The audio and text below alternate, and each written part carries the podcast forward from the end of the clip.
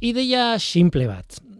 Mila bederatzen da irurogeita bederatzean ilargira iritsi ginen. Tira, bueno, ginen, esaten dut, baina ulertzen diazu ez. Ba, ilargira iritsi ginen diru asko sartu genuelako horretan. Ez ingeniari eta fizikari onak ginelako. Hori ere bai, fizikari, fizika oso zorrotza eta ingenieritza oso sofistikatua behar dira ilargira joateko. Ematen duena, baina askoz gehiago segurasko. Eh? Beraz, bi gauza horiek ezinbestekoak dira. Baina ez ginen ilargira iritsi horregatik. Diru kontu bada. Diru asko sartu zuten proiektuan, pila bat, ikaragarria. Pertsona on asko luzez proiektu horretan lanean izateko adina diru sartu zuten. Gehi material eta teknologia berri harrigarriak garatzeko dirua. Gehi, bueno, auskalo zenbat diru gehiago, baina diru asko sartu zuten. Lan fina zuten, bai, horrelako zerbait egiteko adina diru horretan sartu dutelako. Apollo programa osoaren kostea gutxi gora bera, hogita bost mila lareun milioi dolar izan zen. Ez dakit oso ondo esan dudan, hogita bost mila lareun, lareun milioi dolar izan zen. Garai hartako dirua zari gara eta eta hori diru asko da.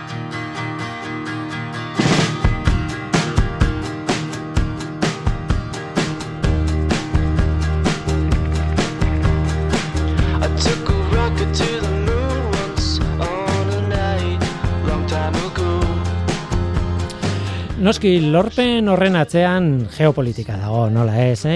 ideia nazionalista estatu batuarrak, eh, bueno, bakizue gerra hotza eta hori guztia ez. Mila bederatzi duen da irurogeita bederatziko ustailaren hogeian, bi astronauta ilargiratu ziren. Eta Rusiarrek ez zuten ezer esan, ez ziren kexatu, eta horrek frogatzen du egia izan zela, tira. Aste honetan, Artemis izeneko misioa espaziratu dute ilargirako bidean. Hiru panpin daramatza, hiru astronauten simulazioak nola bait, ez?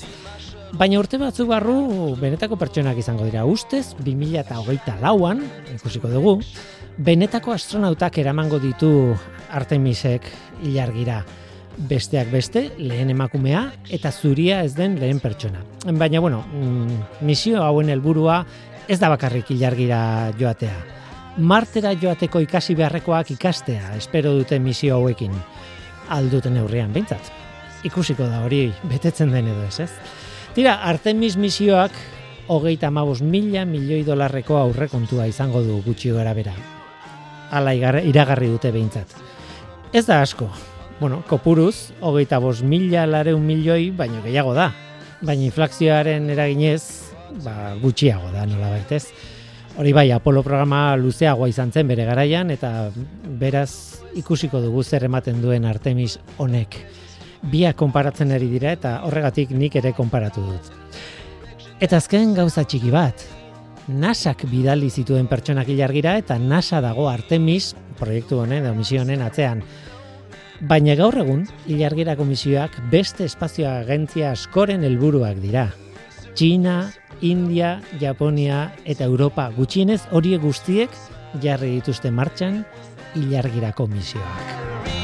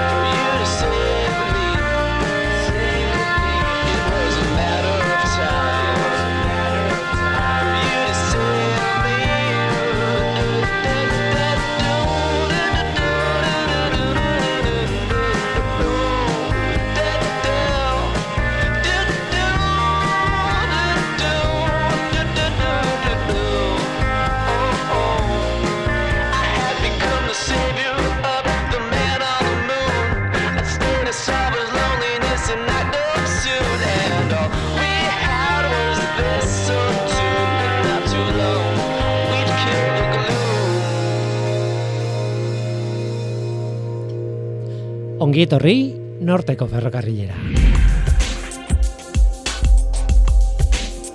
Euskadi Erratian Norteko Ferrokarrila.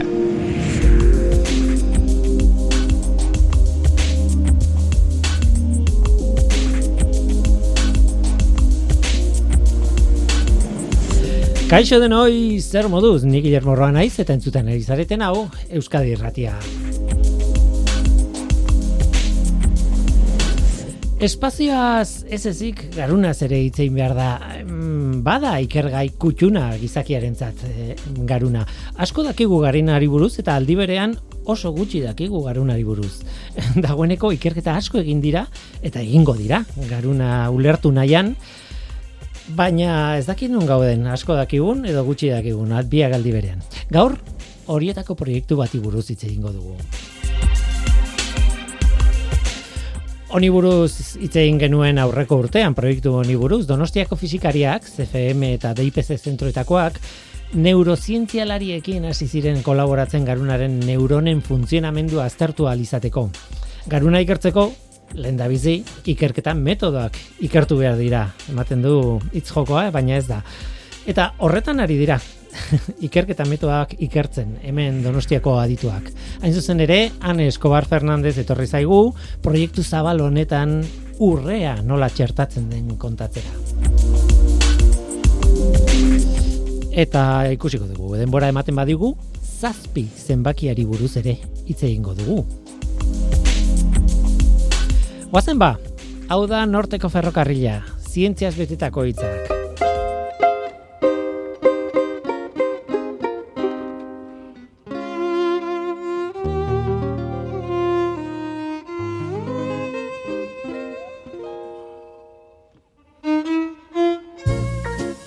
Zertarako balio du urreak?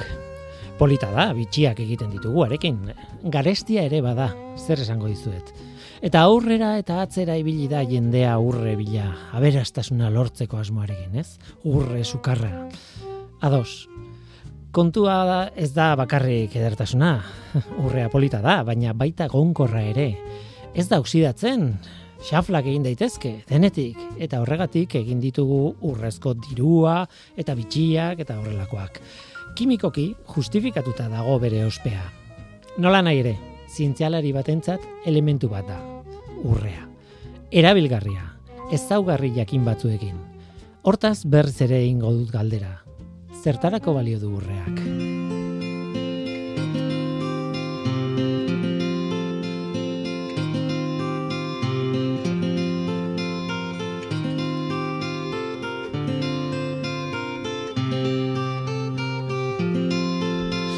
Azken aldian, eh, Jennifer Ackerman, ornitologo eta divulgatzailearen liburu batekin ari naiz. Oso oso poliki irakurtzen, disfrutatzen ari naiz. Ematen duen informazioa dastatzen, ez? Liburu interesgarri batzuk ditu Ackermanek egia esan. Horietako bat, The Genius of Birds, El ingenio de los pájaros, gaztelaniazko itzulpenean.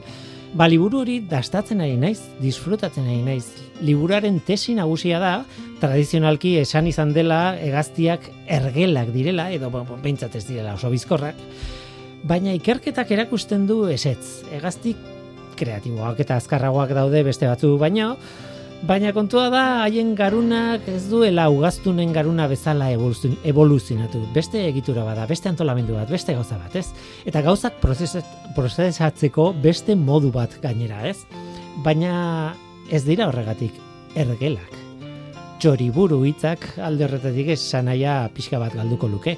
Baina tira, horretaz hitz egingo dugu beste batean. Kontua da, ez dugula asko ulertzen egaztien garunari buruz.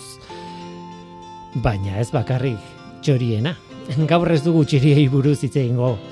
Pertsonen garunari buruz ere hitz egin behar dugu ordea, bueno, geure garunak nola funtzionatzen duen ere, guztiz ez baitugu ulertzen. Han Escobar Fernandez FMko zentroko ikertzaile postdoktorala.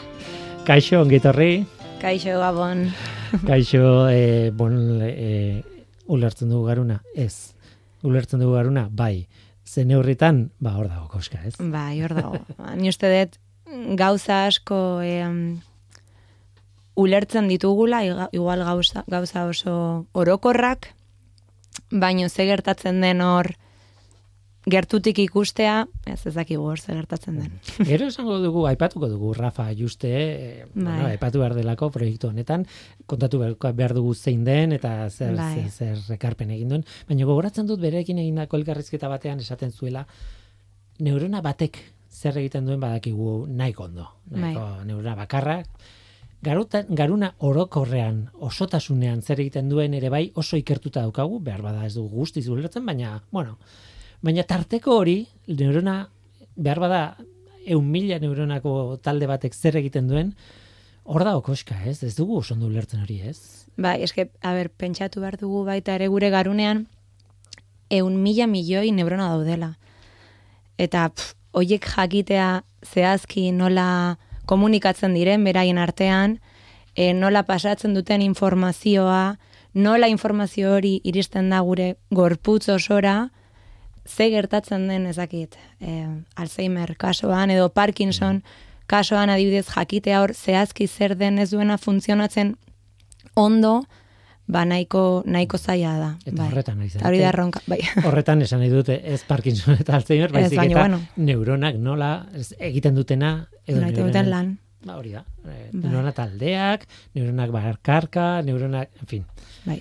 hori da. E, aurrera egin baino lehen, zen neuronei buruz asko hitz egingo dugu, e, aipatu behar dut, e, hemen zaudela Idoia Mujikak, CFM-ko e, komunikaziokoak, e, bueno, insistitu zigulako, aizue, hitzaldi bat daukagu, aneren hitzaldi bat, e, que sabemos de, Be, bai. izeneko zikloan, ez, e, barruan, eta aipatu nahi dut, azaroaren hogeita bostean, izango dela, CFM-ko egoitzean bertan, donostian, Hori da.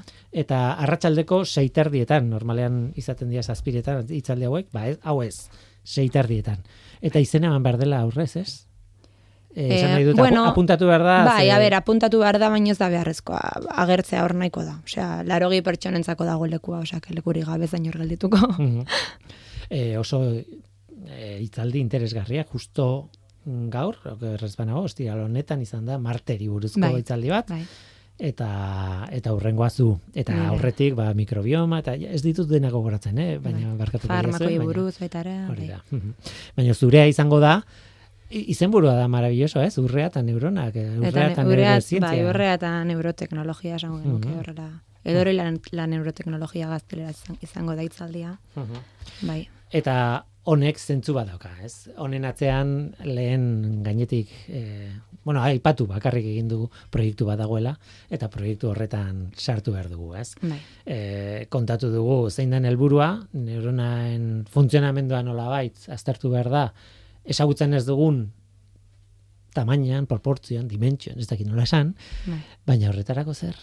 Zein da proiektua? Edo, Bueno, ba, proiektu honetan egia esan jende piloa dago, dago sartuta. Ba, hasi zen duela la urte gutxi gora bera, ni proiektu honetan jadaia urte e, martxoan hasi nintzen. Em, eta, bueno, esan dudan bezala jende piloa dago. E, neurologoak daude, fisikariak, kimikariak, biologoak, ingeniariak denetikan. E, azkenean guztiak e, dena hobeto ulertzeko, ez da ikuspuntu ezberdinetikan, ba, gauzako hobetu hobeto ulertzen dira.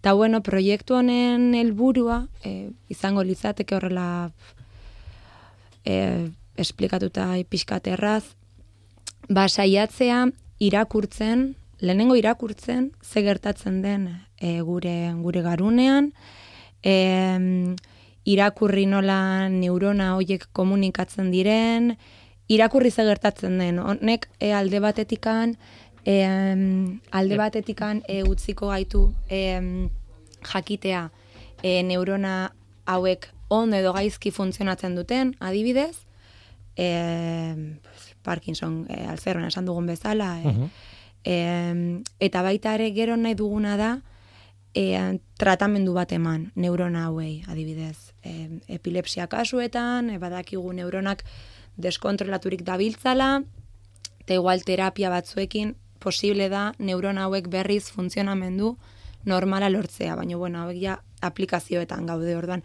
Gure kasuan, e, zehazki junda proiektura ez, e, egin nahi dugu lan e, urrezko nanopartikulekin, kasu honetan, e, bueno, guari gara CFM-en em, badaude em, ikasleak eta hola em, doktoreo egiten ari direnak, eta, bueno, ari dira, ba, saiatzen lehenengo nanopartikula hauek em, egiten. Mhm. Osea, sintesis prozesua prestatzea. Orduan, bueno, saiatzen ari dira e, forma ezberdinekin. Zeren, urrezko nanopartikulak formen arabera eta tamainaren arabera e, badauzkate propietate ezberdinak. Orduan, kaso honetan, gu nanopartikula hauek erabili nahi ditugu, en, garunera bidaltzeko, esango genuke. Eta neuronei itxasteko, esango genuke horrela. Eta gero kanpotikan, e, nanopartikula hauek nahi ditugu berotu, laser baten bidez, Hori da.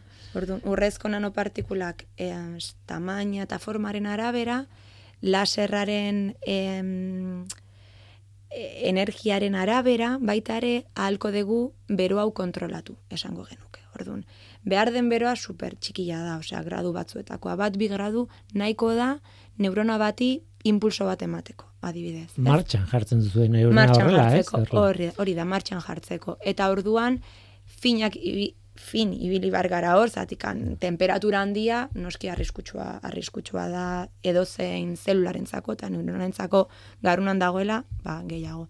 Eta orduan, bueno, momentuz, em, ba, hori da pixkat e, proiektuaren e, em, objektibo nagusia, ez? Nik esango nuke, nabaritu zaizula hitz egiten ari zinen bitartean, hitzak aukeratzen ari zinela. Oso, oso, claro, gauzak esan behar dira, modu simplean, irratian gaudelako, baina claro, Bai. ondo aukeratu behar dira, esan nahi dute, Ez rateko barbaritaterik, hemen. ez baina barbaritatea baino gehiago nik ez, jo, esaten dut, bai, laser batekin buruan, ja, ba, zer da hori, Bai. baina alderantziz da, ez, nolabait, eh, burua ez dugula ireki beharrik. Claro, ikusteko claro, zer gertatzen ari dan barruan. Orda nola egiten duzu hori? Hori ba, da laser batekin egitea baldin bada, mundiala da. Ez? Bai, bai. Hori abantaila handia da, ba, Mhm. teknika ez dela invasiboa, ez? Ta gainera urrezko nanopartikulak ja da erabili izan dira. Badakigu ez direla toksikoak, e, pertsonentzak ez dutela e, ez dutela ezer ezer em, txarrik egiten e, guri. Orduan badakigu ba alde horretatikan ondo, ondo funtzionatzen dutela, ez? Ta posible dela hemendikan jarraitzea. Nik uste dut momentua dela galdetzeko zein da Rafa Juste. A ber, ba, Rafa Juste, zientzilari ba, oso, oso, oso ospetsua da, ez? Neurozientzian bera, ba, ba, proiektu oso, oso, oso importanteak ditu, ez? E, bueno, be, Berez Madrildarra da. Madrildarra da, bai, bai, bai.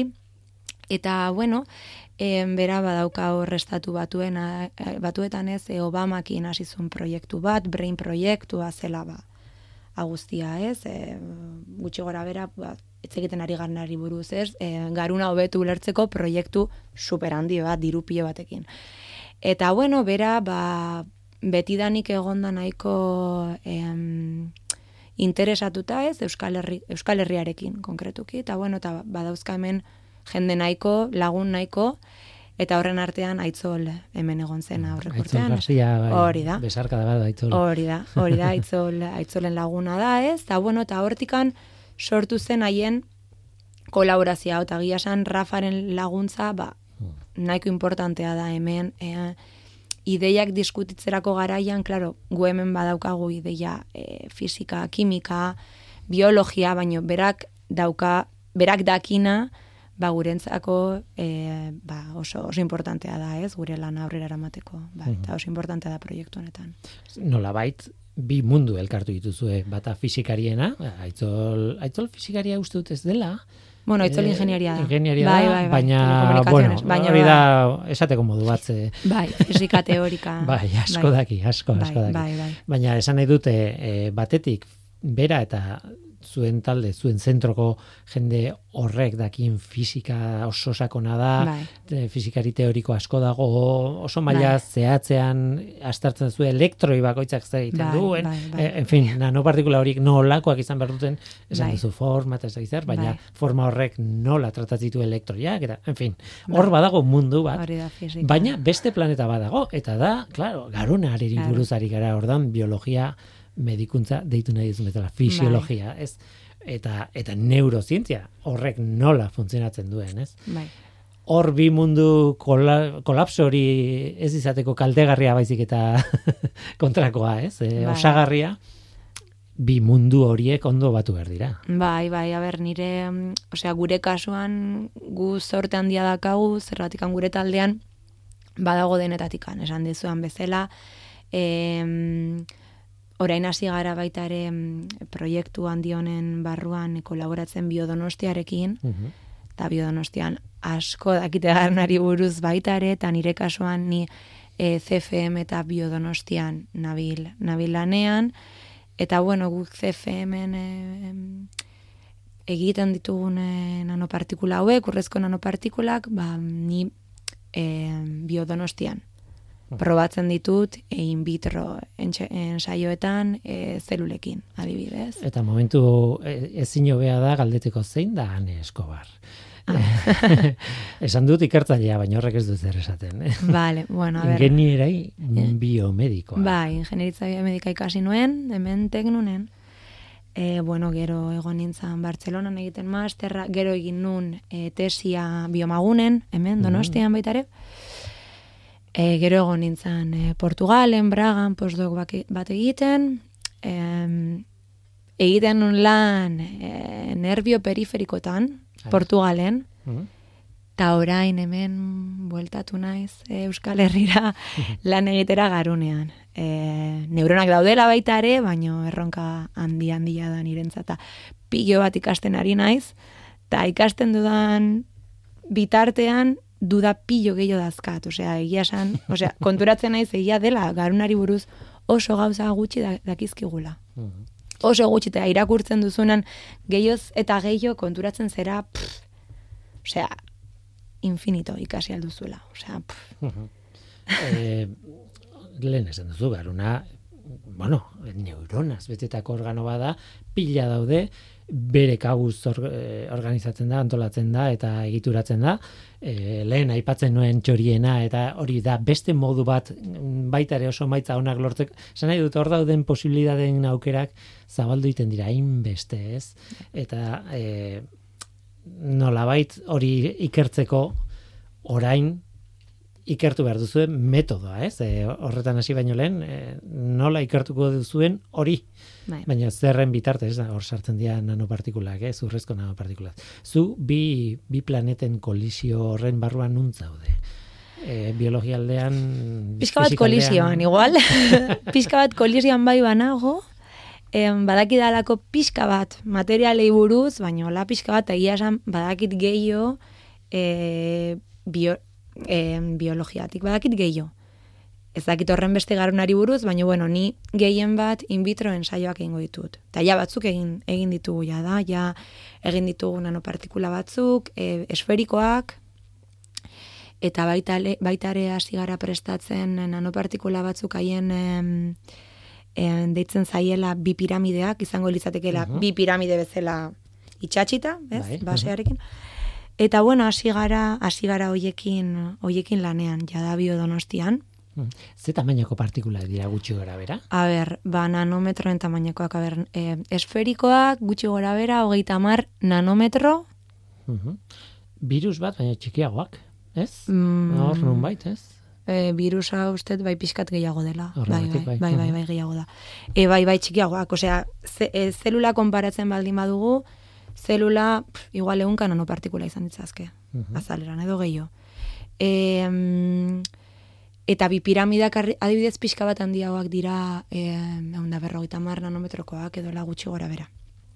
Eta bueno, bi, bi erabiltzen ari gara, ba, bero, esan nola esan dudan, bero bat e, generatzen dela hor nanopartikulan, ez, egiten duela disparatu neurona, ba, bueno, itxuraren arabera, bero hau desberdina izango da. Eta ikusi behar da, zer den hobeagoa neurona hauei pultxo bat emateko, ez?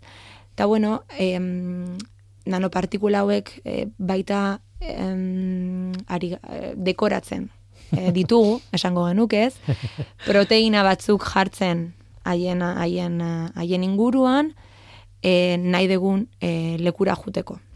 Claro, bestela behar bada sartzen dira zelulan edo ez, edo auskalo, edo urruntzen dira, edo hori auskalo da, ez. eh? Hori da, guri, guri gustatuko litzaiguke nanopartikulaek eh, neuronaren kanpoan baino gertu geratzea. Ta bueno, hor dago pixka bat erronka baita ere ez, ez, ez sartzea, zatik kan zelulak azkenean inguruan daude, dagona, iten, eh, jaten dute, iten dute, eh, jaten dute. Eta, eta bueno, ordun bani hor nabil orain, ikustenean nanopartikula hauek zelulekin, nola, nola funtzionatzen duten, bai. Utziazu gauza bat kontatzen, e, guatzen naiz e, zurekin telefono hitz egin nuela, ez dakit, joan den astean, edo horrelako zerbait, eta santzen idan, bueno, hau dena egiteko erabiltzen ditugu minbizia, minbiziaren zelulak edo. Eta esan ara, eta niretzat berri-berria zen, eta nintzen post-pozik dei horretatik zerbait ikasi dudalako, baina nire inguruko biokimikariek esaten zieten, hombre, ez dakizu hori? hori normal, normala da. Baina Urtziazu kontatzen hori estrategia mundiala dela. Alegia, minbizi zelulak, zelulek zer egiten dute? Ba, ez dira hiltzen nolabait aurrera egiten dute e, eta hori da beraien problema ez gorputz barruan aurrera egiten dut badute eta ez badia hiltzen gehiegi kopiatzen dira, berri gehiegi azten dira eta tumoreak sortzen dituzte eta barrez, hori problema bada. Bai. Baina zuretzat ez, zuretzat kontrakoa, ez? Osea, Bueno. ez, ez dut esango indestruktibleak, baina Ez. hor dituzu suntxitzen ez diren be, Claro, em, zelulak, ez? Bai, gure kasuan, bueno, eta esan duzun bezala, biokimikariak eta biologoak betidanik erabili Oso dituzte, claro.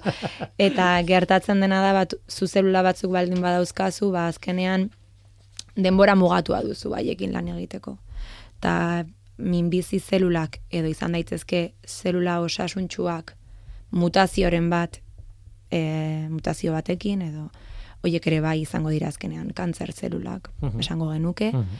horrekin ba de em, em, jaio eta hil ari direlako denbora guztian, ez? Ta ta ta ta hoiekin ba lan egitea gure kasuan, claro, e, guretzako ona da. Zeratikan aldetu esperimentu pila bat egin, adibidez, animalirik hil gabe, esango genuke. Claro, claro. Claro, gero beharrezkoa dela egitea zelula osasuntxuekin, eta zelula aproposekin, e, garuneko zelulekin, eta... Baina zu oraingoz in vitro espresioa erabiltzen Bai, du terminoa bai, eta in vitro bai. nahi du ez dala eh, bizidun baten barruko zeluletan, baizik eta Bueno. zuk eh, eh, bueno, pentsatzen imaginatzen zaitut plaka petri Bai. baten Bai, adibidez, zelulak bai. dituzu, hor Bai, zelulak bai, daude hori hor da. eta hor probak egiten Horiek- dituzu, hori da. behar bada gaizki da, baina Hori gaizki da. ateratzen baldin bada zelula batzuk dira ere, ez. bai, bai. Bueno, gu baita ere hemen biodonostian e, arratoien e, garuneko zelulekin ari gara egiten e, entxeuak. Ez bakarrikan, bakarrikan zelulekin, baita ere arratoien garunaren e, kortexaren zelulak hartzen ditugu, kortexa da garuneko azale, azalin, azal, em, azali, kanpoko azala esango genuke, eta horko em, arratoien brioien garunaren azaleko zelulekin baita ere gauza batzuk egiten ari gara. Eta, bueno, horretan gabiltza bai. Iritsi gara muturrera, ez? Osea, hor zabete, ez? Esan nahi dute Bai, momentu honetan, bueno, hauek luzeak dira, ez? Bai, dena paraleloan dijoa baita ere egia esan, osea, ni eh, hau egiten dudan bitartean, baita ere saiatzen ari dira igual nanopartikula hauek beste proteina batzuk, batzukin eh, erabiltzea. Edo baita ere ari dira egiten eh, em, programazioan ez dakit, eh, egite dituzte simulazioak ikusteko ze temperatura den aproposena, karo gero egin behar ditugu. Nano, momentuz ari gara ikusten nun daude eta nora doazte nanopartikula hauek, eta zer egiten diete zelulei, baina ikusi behar dugu ea e, laser batekin argia ematerakoan, nolakoa den temperatura hau, eta Mhm. nola, nola egiten dute reakzionatu e, neuronak, kasu honetan.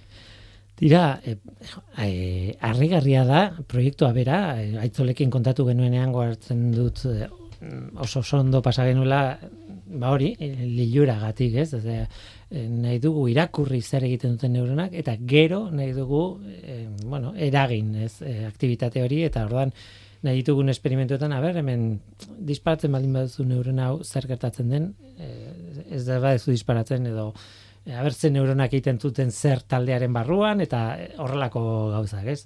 E, horrela kontatuta iruditzen zait, e, eun urtetan ez da labukatuko proiektu hau, ez dakit, ez? E, igual, igual oker nago, eh? Bai. Bueno, hemen biodonostian adibidez badago ekipamendu bat super interesgarria, ez genek igula hor zegola, baina, bueno, kolaborazioarekin hasi ginenean, e, super, e, super ona izan zen gure ikerketaren zat, porque egia san, osea, oso importantea da, osea, badago ekipamendu bat hemen biodonostian aldela posible, zu hor neuronak aztea, eta e, ikusi, analizatu e, ze gertatzen den hor, eta nola neuronak egiten duten seinalea mugitu haien artean adibidez. Orduan, hori superinteresgarria da guretzat ikusteko neurona batean lan egiten baldin badugu lan, adibidez, neurona bat egiten baldugu, e, maten badiogu impulso elektriko bat, ikusi ezakegu ea honek eragina daukan neurona e, sare batean, esango genuk. Eta hau, importante da, porque neurona bakar bat, hobeto funtzionatzea oso ondo dago, baino eske bakar batekin ez da ezer egiten. Beharrezkoa da, denak, ba, berdin, berdin lan egitea. Eta orduan, adibidez hau, super importantea izan da proiektuaretzat mm. bat baita ere. Nik bai. ez dakit zer ikusia daukan, baina eh, loari buruz hitz egiten duguna, eta metxe egiteari buruz e, hitz egiten da e, uinei buruz. E, eta, klaro, uinak zer dira, ba, aktivitate, neuronen aktivitateen boladak, ez? Bai. uinak eta eh, alfa, uinak, eta ez dakit, mm, bueno, ez dakit asko, bai. eh, ametsa bai, iburuz. Esan nahi dut, oso salto handia eman dut, eta ez ditu galdetuko, ez dakizulako auskalo, nik bezala, bai. baina, baina, esan nahi dute, importantea da, neurona taldeek zer egiten dute. Hori da, hori da. Aurrerago begira, zer? E, ba, Ui, ba, aurrerago, aurrerago begira, pf, ba, bos, niretzako izango zen la leche, E, ba hori, e, zakit, epilepsia sufritzen duten pertsonei, ba, hmm. ba, aukera bat ematea ez, ba, ez dakit, e, Parkinsonari buruz informazio gilo izatea eta pertsona hauei ere bizitza hobea ematea, hori dena izango litzateke ikaragarria. Baina, baina gaizki funtzionatzen duen garun bat e, ulertzeko lehen bizi ondo funtzionatzen duena ulertu behar dugu, edo, edo ez nahi nahi ez. Hombre, igual, osea, ez duzu bai. erantzun beharrik, eh? ja, er, er, pixka bat ola, eh, ni uste dut igual dena dena jakitea ez da beharrezkoa. Beharrezkoa da jakitea baita ere, ze, ze zelula gaizki funtzionatzen duten pertsona horietan. Eta hori igual eh, resonantzia magnetikoarekin eta ikusi daiteke.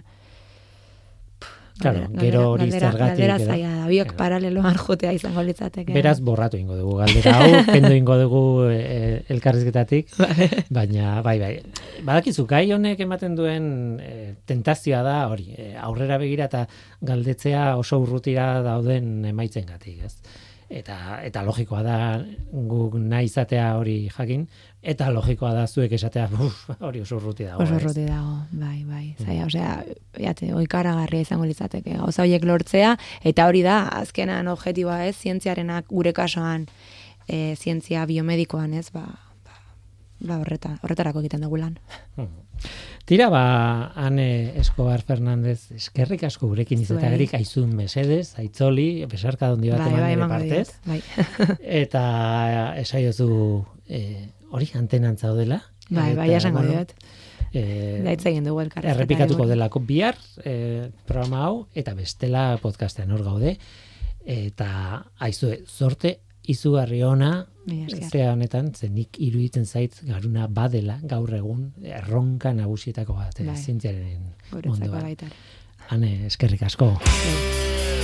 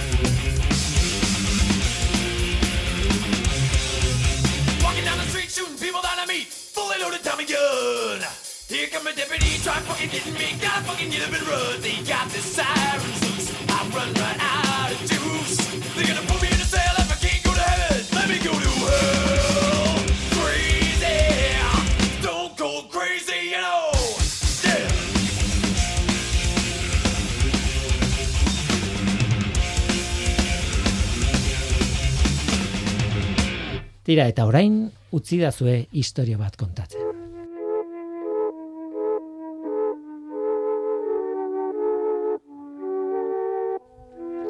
Tira ba hori, utzi dazue historia bat kontatzen, fikzio hutsa. Bi lagun, biak erreka baten lanean. Bata abentura zalea, bizi zalea, placer zalea. Hm. Urrea ari da errekan bilatzen noski, urre gutxi bilatuta ere oso aberatsa izango da. Beraz, baea hartu eta jo eta fuego, hor dago lanean, ez? Eskubiko begia beti bazpa ere lagunaren gainean jarrita. Bada ez bada, hala ere ez da asko eskatzen horregatik. Bestea, lasaitasunaren zalea. Bizizalea eta placer zalea ere bai. Nola nahi ere, ura eta hau ez dute plazera berdin ikusten. Tira, lagun lasaiak lan gutxi egin eta abentura zaleari begira denbora gehiena. Zuk baduzuta aurrea. ez duzu gehiago behar, esan dio abentura, abentura zaleari. Eta honek erantzun, urrezko hortz bat besterik ez daukat. Jateko mesea de egiten dit, ondo dago, baina nik bizi nahi dut. Urrea behar dut, ahotik kanpo ere lasaitasunaren zalea, ba, lasai. Ederki, esan du, bale? Ba, zu segi lanean. Eta gero, bere artean pentsatu du. Lan gogorra da, nekagarria, hilgarria egia esan. Segi, segi lanean, nik behar dudan urrea, ahotik aterako izut alako batean.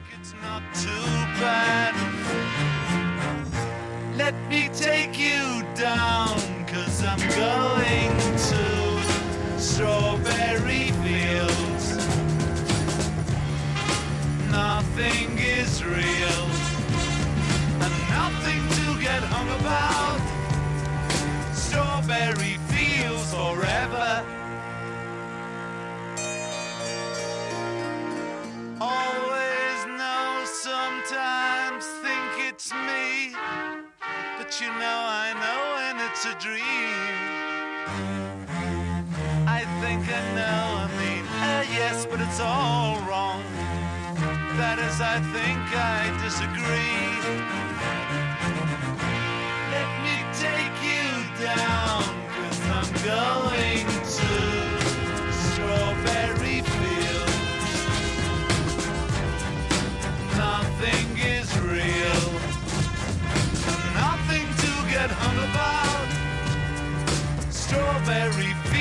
forever. Strawberry fields forever. Strawberry fields forever.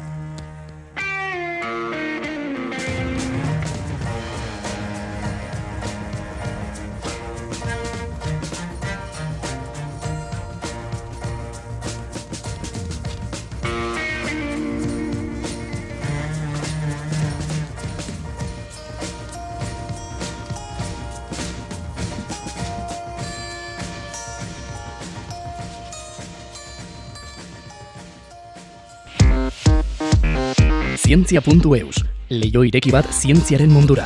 Irratia, telebista, artikuluak, irudiak, soinuak, Elujar Fundazioaren kalitatea zure eskura klik baten bitartez. Zientzia.eus, zure lotura zientziarekin. Eta orain nostalgia pixka bat. Barrio sesamo gogoratzen. Ba, gaur, zazpi zenbakiari buruz hitz egingo dugu.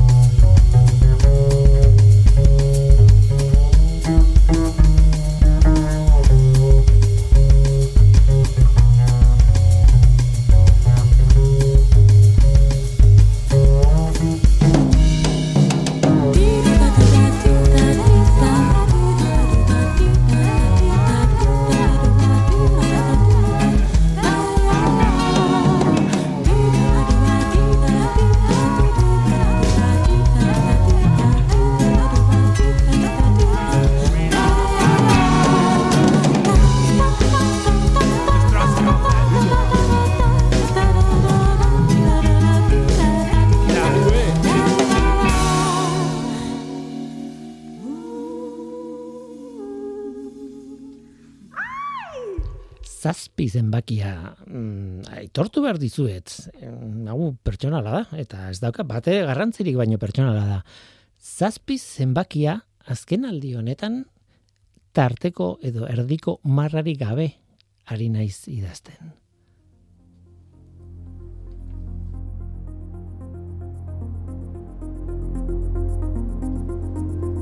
Baina nola idazten da zazpi zenbakia? Zenbakia esan nahi dute, ez zeta a, zeta, ez, ez, ez, ez, zenbakia. Zazpi bat marraz, e, marraztu idatzi, eta nola idazten duzu? Segurasko zuk, ba, zenbakia marra batekin e, marrazten duzu, ez? E, idazten duzu. Ez dut azterketa hondirik egin, marra non idazten duten jakiteko, baina iruditzen zait, herri anglosajoietan, edo Amerikan, ez nago seguro, baina behar da Amerikako hegoaldean ere bai, ez dute erdiko marra hori idazten. Tontakeri bat izan daiteke. Eta behar bada bada, eh? tontakeri bat.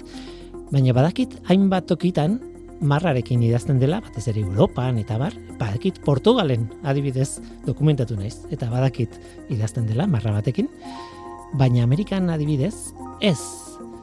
Beraz, nola idazten da zazpia?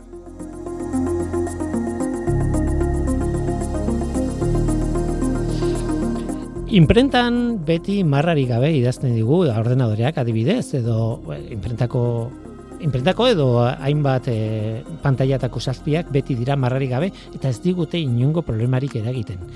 Ederki irakurtzen ditugu. Ordan nola da? Ba, badaude azalpen batzuk.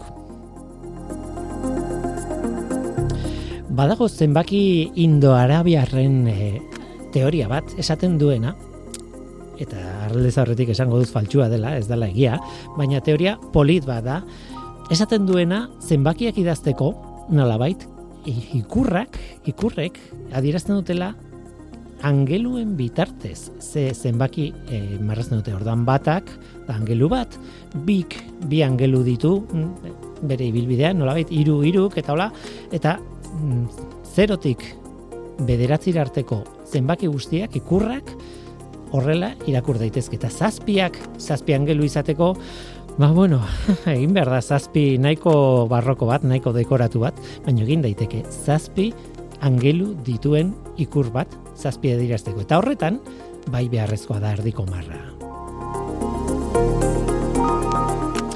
Baina Rauli Bainezek kulturazientifiko.comen eh, argitaratu zuen eh, artikulu batean esaten zuen, han esaten zuen, eta beste toki batzuetan ere irakurtzen da, teorías fantásticas sobre el origen de la grafía de las cifras, deiten da Raulen eh, artikulua, hor argi eta garbi uzten du, hori, teoria polit hori, gezurrezkoa dela, ez dela egia.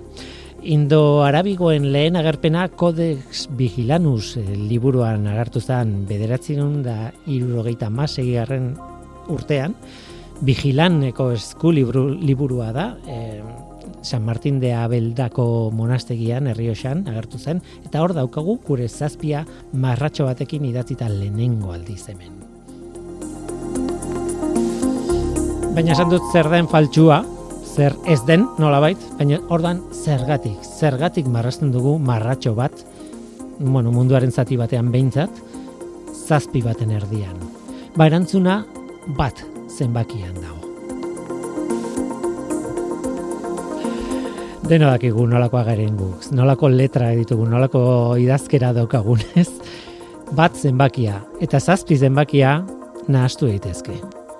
Imaginatu, azkar idazten zarela amazazpi idazten duzula, eta ez dakizu zein dan bat, zein dan zazpi edo zein dan amazazpi edo zein dat irurogeita amazazpi. Tira, bat eta zazpi ondo bere izteko, zazpiari jarri jozu marratxoa.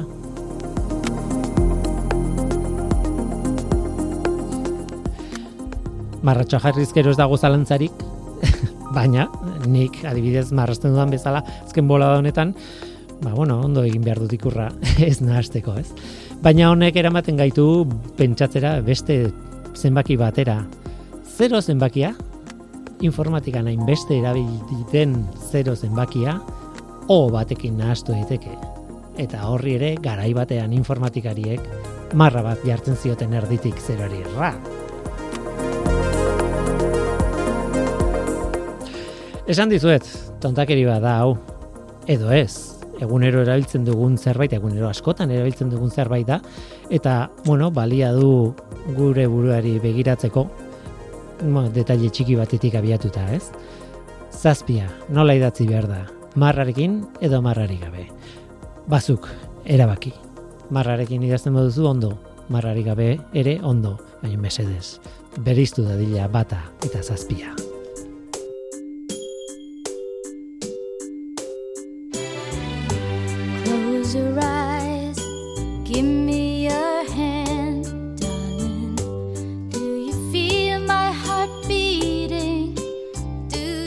Tira ba, onaino gaurkoa, gaur gurekin Ane Eskobar izan da neuronekin eta urrearekin. Eskerrik asko Ane eta eskerrik asko zuri ere bai entzule.